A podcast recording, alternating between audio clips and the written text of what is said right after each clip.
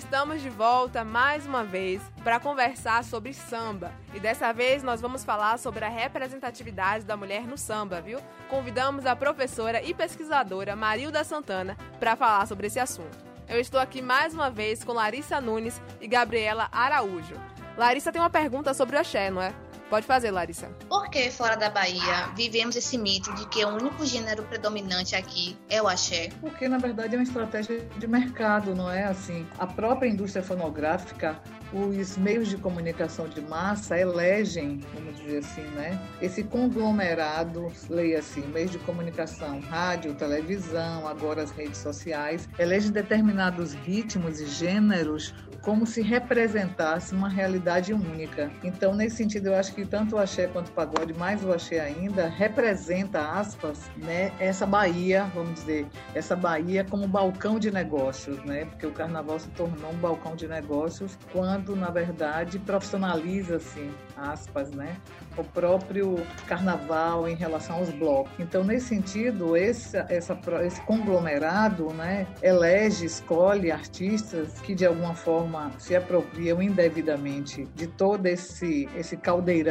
da, da, da tradição afro-baiana e a partir daí né, sobe para o trio e aí transforma justamente a Axé Music num produto, né, um produto de exportação também. E aí isso sempre aconteceu, né? na verdade não é só com a Axé Music, né? outros gêneros também, se a gente for observar, também se torna, vamos dizer assim, um estandarte, né? O próprio samba, quando é cooptado pela indústria musical da música, ele também se torna uma representação, uma referência de uma brasilidade, né? Tanto internamente quanto fora do Brasil. Né? Se a gente sair, né, para outros países, né, adentrar outras fronteiras, a gente percebe que ainda hoje se faz a tríade, né? Samba, futebol e carnaval. Então isso é algo que é orquestrado, vamos dizer, pelos meios de comunicação de massa. Uma herança também bastante americana da indústria fonográfica, né? dessa política da boa vizinhança que começa lá ainda nos anos 40 e que de alguma maneira transforma o entretenimento em produto e por sua vez em mercado, né?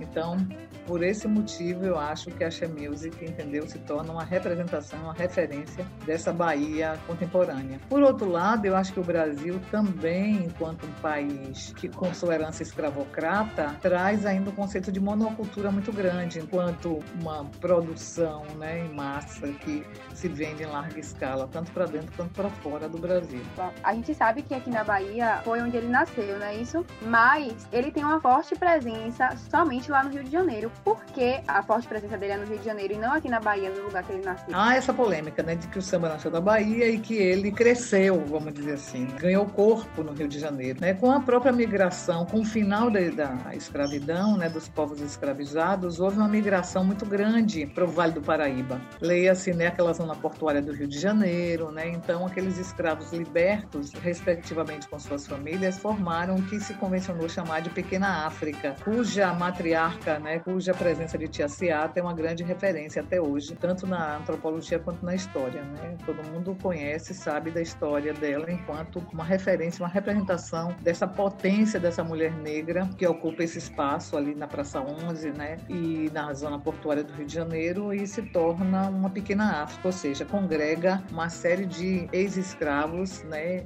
e escravizados que migraram para essa região. Então, isso no início do século XX, né? Então, nesse processo, quer dizer, o samba sai daqui do recôncavo, né, e migra para o Rio de Janeiro. Quando a gente fala que sai daqui do recôncavo dessas redondezas, ele sai como a gente ainda de alguma maneira consegue escutar aqui hoje, né, com as próprias ganhadeiras de Itapuã, se a gente vai para o samba de roda Suerdique, é, dos Filhos das Pitangueiras, com seu João do Boi, com as sambadeiras do Recôncavo. Então a gente percebe que ainda se perpetua essa cultura que tem uma origem rural. Quando migra para o Rio de Janeiro, ainda se mantém um pouco nessa atmosfera né, do, dos quilombos. Né? Eu continuo achando que o samba realmente é um aquilombamento e também é um instrumento de resistência que até hoje se perpetua. Então, nesse sentido, essa migração desses povos né, negros escravizados para o Rio de Janeiro provoca uma nova dimensão sociocultural na própria cidade. Não é? E essa dimensão sociocultural vai se aliar a intelectuais, vai se aliar a jornalistas, vai se aliar a uma elite pensante que ali estava é, consumindo e interagindo com essa modalidade né, do que veio a se tornar o samba, porque isso também pode ser reportado com a própria indústria do entretenimento, com o de revista. Né? Se a gente for observar, o teatro de revista que surge no final do século XIX aqui no Brasil e que reverbera né, até o final dos anos 50, até início dos anos 60, eu diria, né, também contribui sobremaneira para a divulgação do próprio samba. Né? Tanto que Senhor, né, tanto que Baiano, é, o próprio Xisto Bahia, que foi um grande ator e cantor baiano que migrou para o Rio de Janeiro, foi um, uma estrela no teatro de revista, também contribui para tudo isso. A própria Laci Cortes, que também era uma mulata carioca, atriz e cantora, que é a primeira artista genuinamente brasileira a subir no palco vestida de baiana e cantar um lundu e um machixe, tudo isso contribui para a plasmação do samba enquanto gênero urbano carioca. Então o que a gente percebe é isso, é que esse samba que migra daqui da Bahia para o Vale do Paraíba ainda tinha uma característica bastante rural. E lá no Rio de Janeiro, ele começa a se urbanizar, porque o Rio de Janeiro nessa época era capital federal. Então é importante que a gente tenha essa dimensão. E além disso, a gente não pode esquecer também que o próprio governo a era Vargas elege, na verdade, alguns elementos que vão unificar o discurso de uma nação, né? uma nação jovem ainda, uma nação que estava querendo se modernizar sem ter entrado na modernidade, né? que se sacramenta mesmo lá nos anos 50 com Juscelino Kubitschek. Então, a gente não pode deixar de levar em consideração que a era Vargas, né, junto com a ascensão do próprio rádio enquanto meio de comunicação e unificação de um discurso de nação, também é importante para a gente compreender como é que o samba, enquanto gênero musical, é eleito para a construção de uma identidade nacional. Atualmente, qual é a diferença do samba da Bahia para o samba carioca? Olha, o samba carioca, quando a gente fala em samba carioca, a gente pensa um pouco em escola de samba também, né? Porque se a gente vai falar em samba carioca, tem vários nichos, eu diria, né?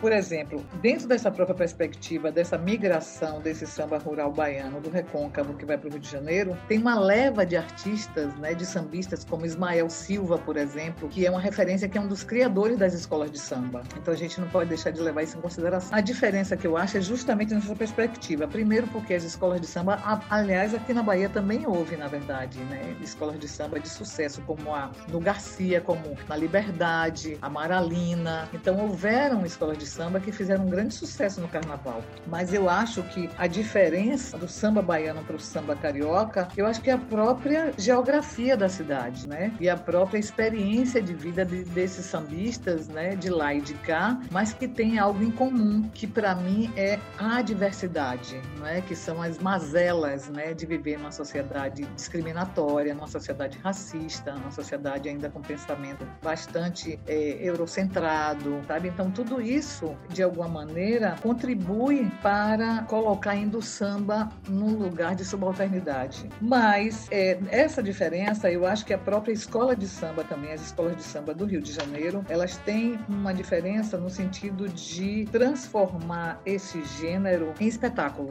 também, né? Isso, então, nessa perspectiva, eu acho que a grande diferença é justamente são a maneira como as escolas de samba se associam a esses meios de comunicação de massa, em especial a televisão e também a própria experiência de vida diferente da experiência de vida da Bahia, né? Salvador é uma cidade mais, é como diria Caíme, né? É uma utopia, é, é inspirada em Antônio Risério, que escreveu um livro, Caíme, uma utopia de lugar. Então há também um estigma dessa baianidade, sabe, ser pautada também nessa malemolência, nessa preguiça, aspas, imensa, né? enquanto o Rio de Janeiro, enquanto que foi uma capital federal, né? e isso provoca uma aceleração da urbanização da cidade que vai impactar também nessas composições, nesse, nesse modo de vivende dos sambistas, diferente de Salvador, que sofreu um interregno muito grande quando a capital do Império se muda de Salvador para o Rio de Janeiro. Então, Salvador, na verdade, fica no limbo durante um bom tempo e isso se reflete né, na própria, no próprio artista artista, no próprio olhar que esse artista é, lança sobre o seu espaço geográfico, né, sobre o seu modo de vida, sobre suas mazelas e também sobre as seu olhar sobre o mundo.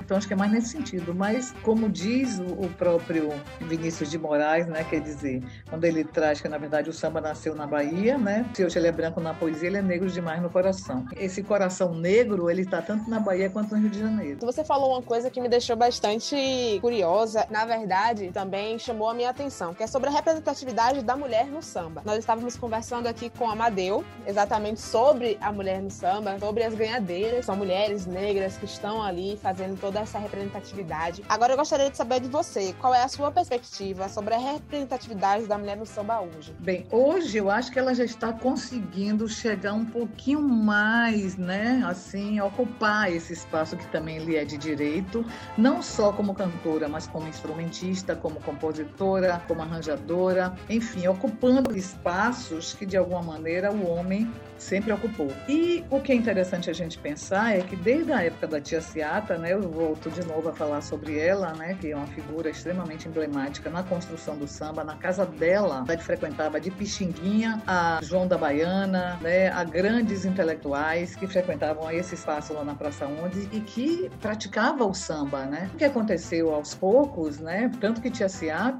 ela é uma das autoras de Pelo Telefone, que foi o primeiro samba considerado de sucesso, né, em 1916, que ele foi gravado. Em 2016 fez 100 anos que foi gravado e que, na verdade, não contempla ela como uma das compositoras, né, como uma das autoras né, desse samba que foi criado na casa dela. E o que acontece paulatinamente é que esse protagonismo da mulher que acontecia, ele foi paulatinamente sendo apagado, sabe? E esse apagamento era, foi proposital, porque limitava, na verdade, a participação da mulher somente dentro do senso comum e dentro da perspectiva é, patriarcal, ou seja, essa mulher com os seus requebros, sabe, com sua sensualidade naturalizada, é, de alguma maneira submissa, servindo unicamente, né, a esses homens que estavam ali nas rodas, né? Então é importante que a gente pense que essa construção, né, desse símbolo de brasilidade também tem a presença protagônica das mulheres. Essa presença, ela sempre foi negociada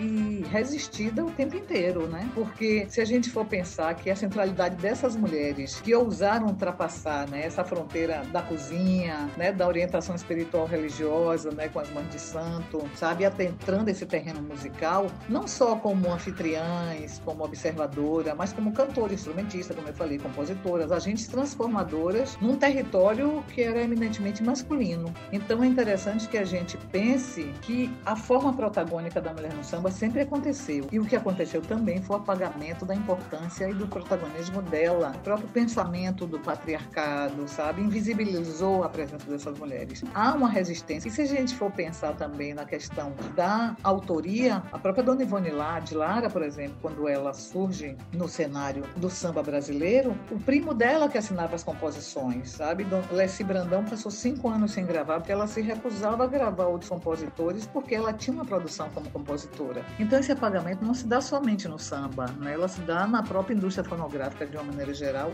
colocando as mulheres unicamente com a possibilidade de serem cantoras, reproduzindo ainda um discurso ainda carregado de machismo, né? um discurso patriarcal. E isso paulatinamente vai sendo transformado porque as próprias artistas mulheres elas vão buscando caminhos próprios para poder dizer não, meu discurso é esse, eu penso, o meu pensamento sobre o mundo é desse jeito, então isso não me interessa mais reproduzir esse pensamento dessa mulher, sabe, objeto. Quando, por exemplo, o próprio Ari Barroso disse, essa mulata quando samba é luxo só. Quando todo o seu corpo se embalança é luxo só. Tem um não sei o que que faz a confusão. Eita samba cai para lá, cai para cá. Mexe com as cadeiras, mulata. Seu requebrado me maltrata. Então isso é bastante recorrente na música popular brasileira, quando você vê a objetificação desse corpo negro feminino nessa música. Em vários autores, Noel Rosa, Ari Barroso, o próprio Caíme, mesmo trazendo um autor autonomia maior dessa mulher no samba, né? Como ele diz, por exemplo, quando ele traz Marina, que ele diz: Marina Morena, Marina, você se pintou. Marina, você faça tudo, mas faça o favor. Não pinte esse rosto que eu gosto, que é só meu. Marina, você já é bonita com o que Deus lhe deu. Ou seja, ele pede no final, ele diz: Eu já é, expliquei tanta coisa, você não arranjava outro igual. Desculpe, Marina Morena, mas eu estou de mal. Por que ela está de mal? Porque ela se pintou mesmo sem ele querer. Então, as mulheres de Caíme, de alguma maneira, provam que mesmo a revelia do homem não querer, ela tem autonomia em fazer o que ela quer. Então, essas mulheres, elas vão, elas vão na verdade, reassumindo esse espaço que lhes é de direito também, não só no samba, mas no próprio protagonismo da própria música popular brasileira como um todo. E, e além disso, é importante que a gente pense que as vozes dessas mulheres, elas são foco de resistência, de persistência, insistência e resistência, e não só na sociedade como um todo, mas no ambiente da música popular brasileira, que é onde nós estamos tratando aqui nesse momento. De fato, é algo que a gente já percebe, principalmente é algo que fica evidente, explícito para qualquer pessoa, mas para nós mulheres, não só na indústria fonográfica também, como na sociedade em si, existe esse machismo aí enraizado que a gente está tentando a todo modo desconstruir. Agora, eu gostaria de saber de você quais os próximos passos para quebrar essa resistência da mulher no samba, na indústria fonográfica. O próprio movimento que essas mulheres negras vêm fazendo para ocupar esse espaço é algo que eu diria inexorável. A própria Angela Davis, que é uma grande pensadora norte-americana e que também fez parte do movimento Panteras Negras, ela diz que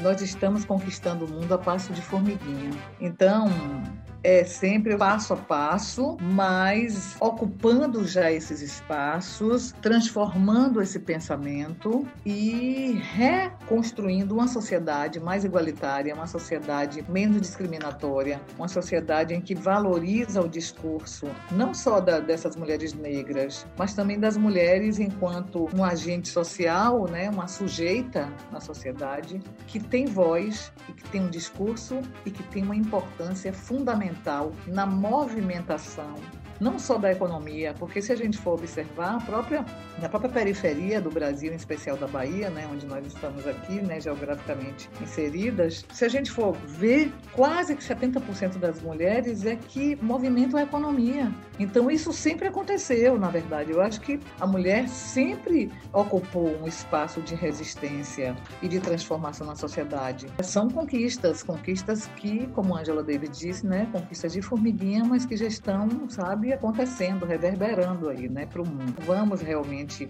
ocupar esse espaço cada vez mais, não só no âmbito do samba, não só no âmbito da música brasileira, mas na própria sociedade civil como um todo, né? Então eu gostaria de saber o que o samba das banhadeiras representa para a Bahia. Ah, eu acho que representa justamente resistência, persistência, insistência, resistência, sabe? E principalmente num bairro popular e tão cantado não só por Dorival Caymmi, mas também por Vinícius de Moraes. Quando a gente fala em ganhadeiras, a gente tem que fazer uma digressão histórica e pensar o que é que significa ganhadeira, né? Num ambiente e numa sociedade cujo sistema e pensamento escravocrata foi um dos últimos a libertar dos grilhões, sabe? Esses negros que foram alijados da sua liberdade que vieram contribuir sobremaneira com a economia, com a cultura e com o pensamento social, né? O que falta para o samba voltar a ter força aqui na Bahia. Quando você fala voltar a ter força, a impressão que eu tenho é que, de alguma maneira, você está se referindo a algo midiático.